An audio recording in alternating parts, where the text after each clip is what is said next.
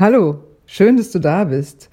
Ich bin zugegebenermaßen ein bisschen aufgeregt und das ist kein Wunder, denn das hier ist die erste Ausgabe des Podcasts Outspoken mit mir, Anna Mina. Ich bin Coach für Architekten und Architektinnen und seit zehn Jahren arbeite ich mit selbstständigen und angestellten Architekten und Architektinnen an den Themen Persönlichkeitsentwicklung, Strategieentwicklung und Geschäftsmodellentwicklung. Und jetzt geht's auch schon los mit, wie ich finde, einem echt vollmundigen Titel. Heute rede ich über Identitätsökonomie oder auch warum Leistung allein uns nicht glücklich macht.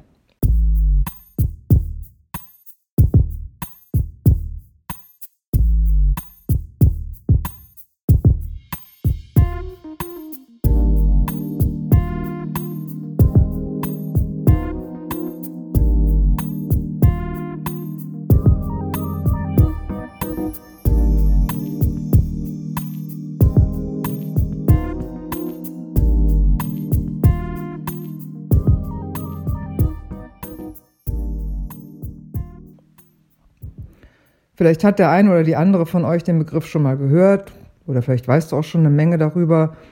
Andere schütteln vielleicht jetzt den Kopf und sagen, was ist denn das?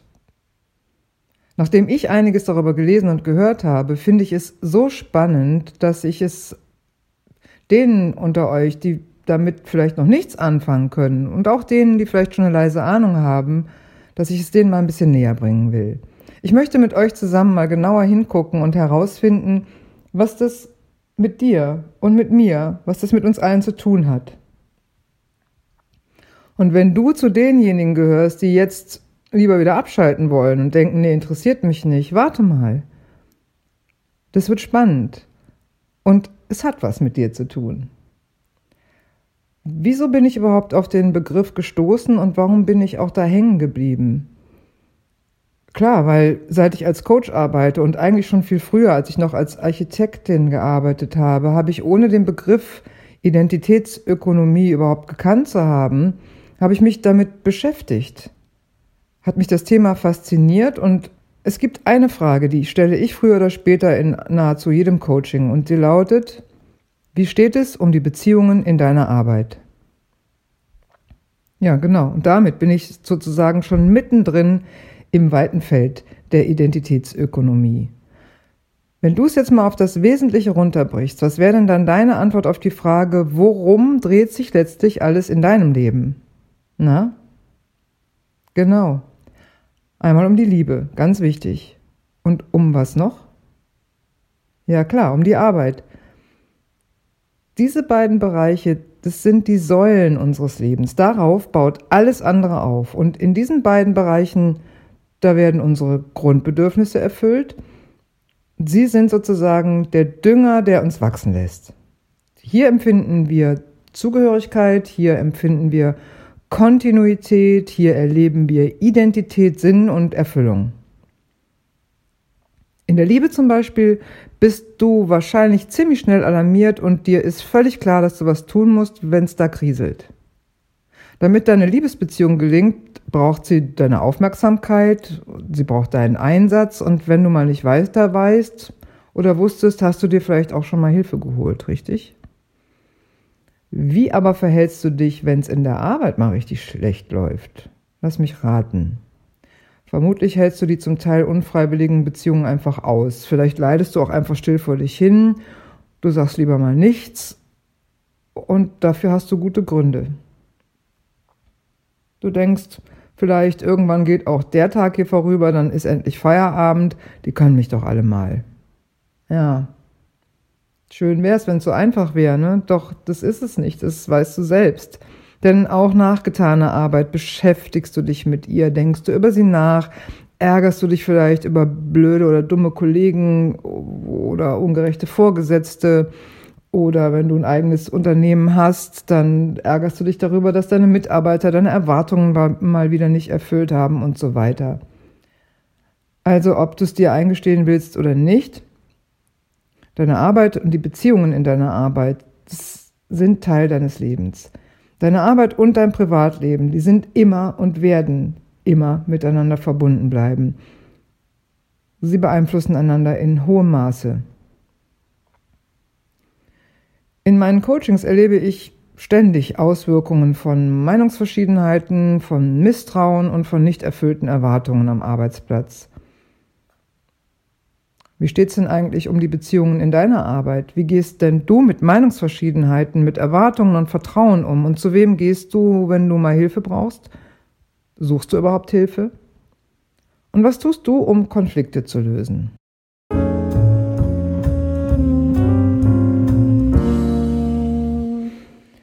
Wie und wo nimmt denn die ganze Identitätsgeschichte überhaupt ihren Anfang?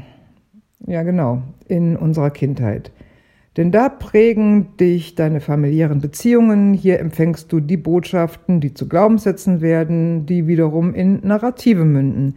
Wir alle wachsen auf mit Narrativen über Beziehungen, die zum Beispiel davon erzählen, dass wir nicht alleine sind.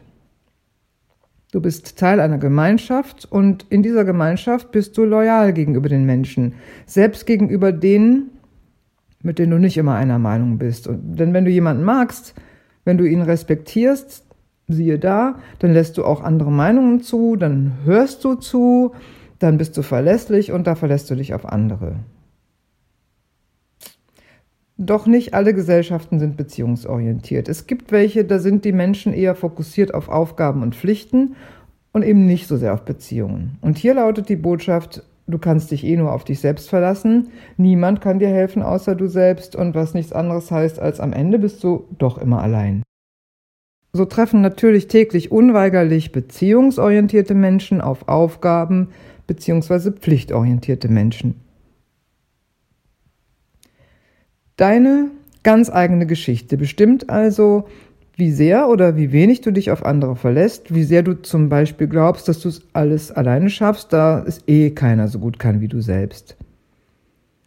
Vielleicht hast auch du dir schon mehr als einmal verkniffen, um Hilfe zu bitten, weil damit würdest du ja zugeben, dass du es allein nicht hinbekommst. Und dabei bist du vermutlich nicht mal ansatzweise auf die Idee gekommen, dass du gar nicht alles wissen kannst. Du hast sozusagen vergessen, dass auch du, wie übrigens wir alle, über Ressourcen verfügst, Wege zu finden, dir helfen zu lassen. Kennst du das? Alles, was du gelernt hast, die Art und Weise, wie du arbeitest und wie du kommunizierst, also deine ganz eigene Beziehungsgeschichte, all das nimmst du mit in deine Arbeit. Und das sind die Kräfte, die deine gesamte Interaktion bestimmen und die kannst du nicht vor der Bürotür abgeben naja, in letzter Zeit sind es ja eher Zoom-Calls, aber letztlich kommt es aufs Gleiche raus. Und genau diese Mischung aus dir bewussten und dir unbewussten Kräften beeinflussen, wie du dich zeigst, wie du zum Beispiel um Hilfe bittest oder nicht, wie du kommunizierst oder eben nicht, wie du mit anderen konkurrierst, wie du mit anderen zusammenarbeitest und genau, was passiert zum Beispiel, wenn du es mit einem schwierigen Menschen zu tun hast. Ich rate mal, deine erste Reaktion ist wahrscheinlich Ablehnung. Denn ist ja wohl klar, nicht du bist schwierig. Nein, es ist immer die andere Person, die schwierig ist, stimmt's?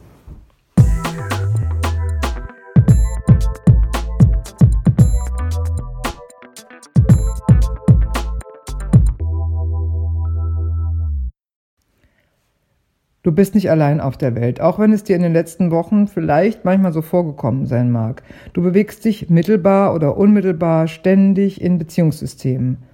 Und was ist es überhaupt genau, ein Beziehungssystem? Woraus besteht es und wie beeinflusst deine Geschichte die Art und Weise, wie du deine Liebe zum Ausdruck bringst und auch wie du mit anderen Menschen zusammenarbeitest? Egal wie viele Jobs du hattest, eins bleibt immer gleich. Du willst dich eingebunden und verankert fühlen. Du willst dazugehören. Und klar, du willst auch das Potenzial für Wachstum, für Selbstentfaltung, für Sinn und Zweck erleben. Vielleicht hast du dir das noch nie so bewusst gemacht, aber das ist es. So sind wir gemacht. Und wenn du das nicht in deinem Leben verwirklichen kannst, dann bist du unzufrieden. Im schlimmsten Fall wirst du depressiv oder zynisch oder beides. In der Geschäftswelt ist ja auch längst angekommen, dass beziehungsorientiertes Denken Teil einer neuen Grundhaltung geworden ist. Denn nie zuvor hat die Welt der Emotionen unseren Arbeitsplatz so geprägt wie heute. Heute, da sprechen wir über psychologische Sicherheit im gleichen Atemzug, in dem wir über Leistungsindikatoren sprechen. Diese Entwicklung spielt sich sozusagen parallel zwischen deiner Arbeit und deinem Privatleben ab. Hier werden Vokabulare fließender, ähneln einander immer mehr. Paare zum Beispiel trennen sich heute nicht mehr nur, weil sie unglücklich sind, sie verlassen einander, weil sie glücklicher sein könnten. Und genau das Gleiche gilt für die Arbeit. Heute kündigst du vielleicht einen Job, weil dein Potenzial nicht erkannt oder nicht genug gefördert wird. Heute siehst du beides, deine Arbeit und deine Beziehung als einen Ort der Identitätserfüllung. Du, wie die meisten von uns, lebst jetzt nicht mehr am Ort, an dem du aufgewachsen bist. Das erfordert eine gesellschaftliche Struktur, in der es eben nicht mehr um seit Generationen festgelegte Strukturen geht. Das bedeutet vielmehr, dass du die festen Strukturen deines familiären Umfelds in ein mehr oder weniger loses Netzwerk verlagert hast. Und in diesem Netzwerk, da knüpfst du wiederum lose Verbindungen, die es dir möglich machen, leicht da rein und auch wieder da rauszugehen. Was sich jedoch nie verändert, ist dein Wunsch nach Zugehörigkeit. Wenn du zum Beispiel heute über den Verbleib oder dein Engagement in deiner Arbeit nachdenkst, dann tust du das völlig anders, als das deine Eltern oder deine Großeltern getan haben, die eben oft genau an dem Ort gearbeitet haben, an dem sie auch aufgewachsen sind. Wenn du heute ein eigenes Büro hast, wenn du Mitarbeiter hast, dann solltest du dir die folgenden Fragen unbedingt stellen. Wie schaffe ich es, dass meine Mitarbeiter und Mitarbeiterinnen in meinem Unternehmen bleiben? Was kann ich tun, dass sie gerne mit mir zusammenarbeiten wollen? Wie erzeuge ich in ihnen das Gefühl, dass sie hier ja wachsen können und dass sie hier auch für eine gewisse Zeit Wurzeln schlagen können. Und wie kultiviere ich für sie dieses Gefühl der Zugehörigkeit? Und die Fragen, die du dir stellen solltest, wenn du einen Job suchst, lauten, in was für einer Atmosphäre will ich überhaupt arbeiten? Wen will ich gerne unterstützen? Wo passe ich hin? Früher, da waren Regeln, Grenzen und Hierarchien von Beziehungen völlig klar. Heute steht oft alles zur Verhandlung. Wir reden über alles. Du hast viel mehr Freiheit, was bedeutet, dass du auch ständig wissen sollst, was du willst, was dir wichtig ist, wohin du willst, was also dein nächstes Ziel ist, wo und wer du sein willst. Viele Wahlmöglichkeiten und viel Freiheit zu haben, das ist eine massive Veränderung und es ist eine große Verantwortung. Die Profile in Online-Dating-Portalen zeichnen ein deutliches Bild davon, worum es heute bei der Partnerwahl geht. Wer sagt heute noch, er wünscht sich einen Partner oder eine Partnerin, mit dem er oder sie durch dick und dünn gehen will oder mit dem er oder sie Kinder erziehen will? Heute geht es vielmehr darum, einen Menschen zu finden, der uns hilft, die beste Version von uns selbst zu werden. Das ist das vorherrschende Identitätsmodell für Beziehungen. Und genau das Gleiche gilt auch für die Arbeit, ob du dir das bewusst machst oder nicht. Letztlich willst auch du eine Arbeit, die dir Flexibilität gibt, die dein emotionales und dein körperliches Wohlbefinden fördert und die dir bei deiner psychologischen und beruflichen Entwicklung hilft. Jetzt sag nicht, das ist nicht möglich, das ist ja nur ein schöner Traum und so weiter. Stattdessen horch doch mal in dich hinein hört ja keiner mit. Früher, da wurde uns gesagt, wer wir sind. Heute, da du es selbst herausfinden musst, musst du auch selbst diejenigen finden, die zu dir passen und die dir dann dabei helfen werden, herauszufinden, wer du bist. Wenn du dich heute beruflich weiterentwickeln willst, geht es in der Hauptsache nicht mehr darum, was du als nächstes tun wirst, sondern es geht darum, wer du als nächstes sein wirst. Und das, das ist ein identitätsökonomisches Modell.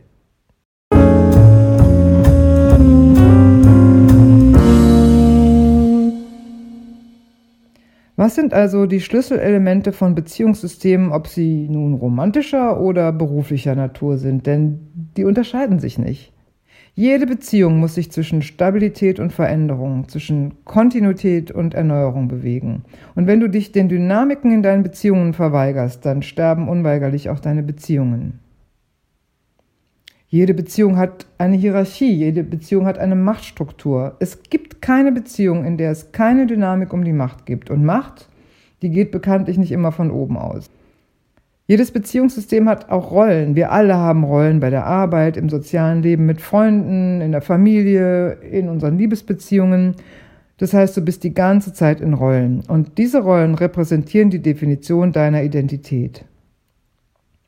Heutzutage ändern sich unsere Rollen jedoch sehr schnell und so müssen wir unsere Identität ständig neu definieren und justieren und das ist eine große Veränderung.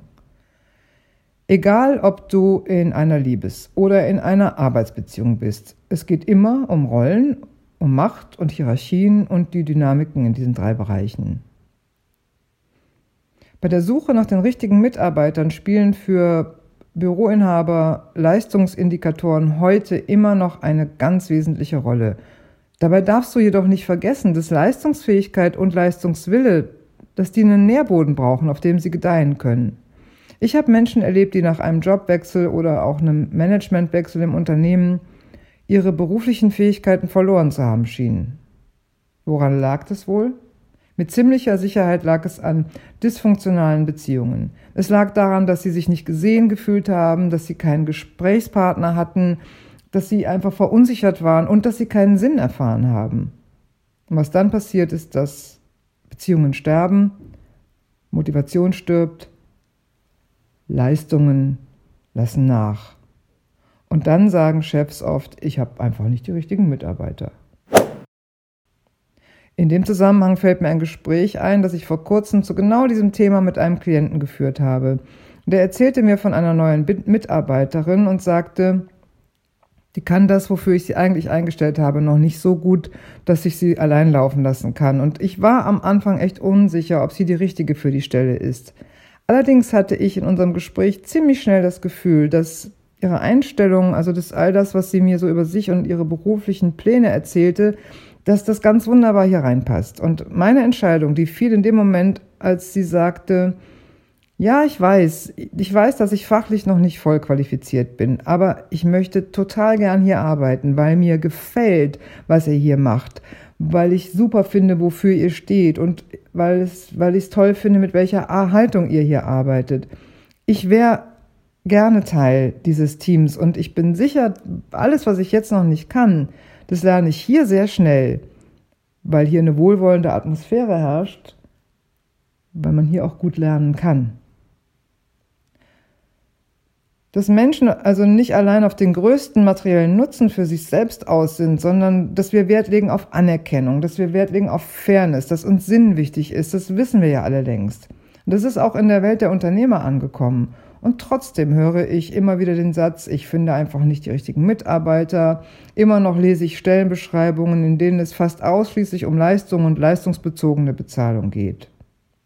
Hier und da wird auch nochmal der tolle Teamgeist erwähnt oder beschworen und ich frage mich immer, was heißt denn das genau? Wie entsteht er und wie wird er gelebt und vor allem, wie wird er kultiviert? Soll heißen, wie wird er am Leben erhalten? Ist es denn nicht so, dass du viel motivierter bist und viel lieber in einem Unternehmen bleibst, wenn du dich mit den zentralen Werten und Zielen des Unternehmens identifizieren kannst? Und bist du als Inhaber oder Inhaberin eines Büros nicht viel zufriedener und erfüllter, wenn das, was du als Architekt, als Architektin tust, sich auch mit deinen Werten deckt? Und wenn du mit und für Menschen arbeitest, die deine Werte auch teilen? Ja, und damit bin ich eigentlich schon am Ende dieses ersten Podcasts angelangt. Naja, fast am Ende. Ein paar Fragen habe ich ja jetzt schon gestellt und vielleicht haben sie dich auch schon zum Nachdenken gebracht, vielleicht sind sie aber auch so durch dich durchgesickert. Deshalb kommen hier nochmal ein paar, die ich dir explizit gerne mitgeben möchte.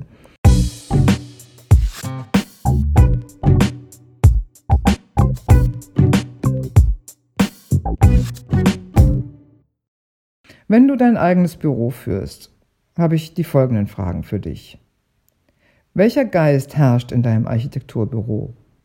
Wofür stehst du? Wo willst du hin und mit wem? Wer passt zu dir und zu deinen Zielen? Und wenn du angestellt bist, habe ich diese hier für dich. Welcher Nährboden lässt deine Leistungsfähigkeit und deinen Leistungswillen gedeihen? Denk mal drüber nach. Und jetzt viel Freude mit deinen Antworten und bis zum nächsten Mal.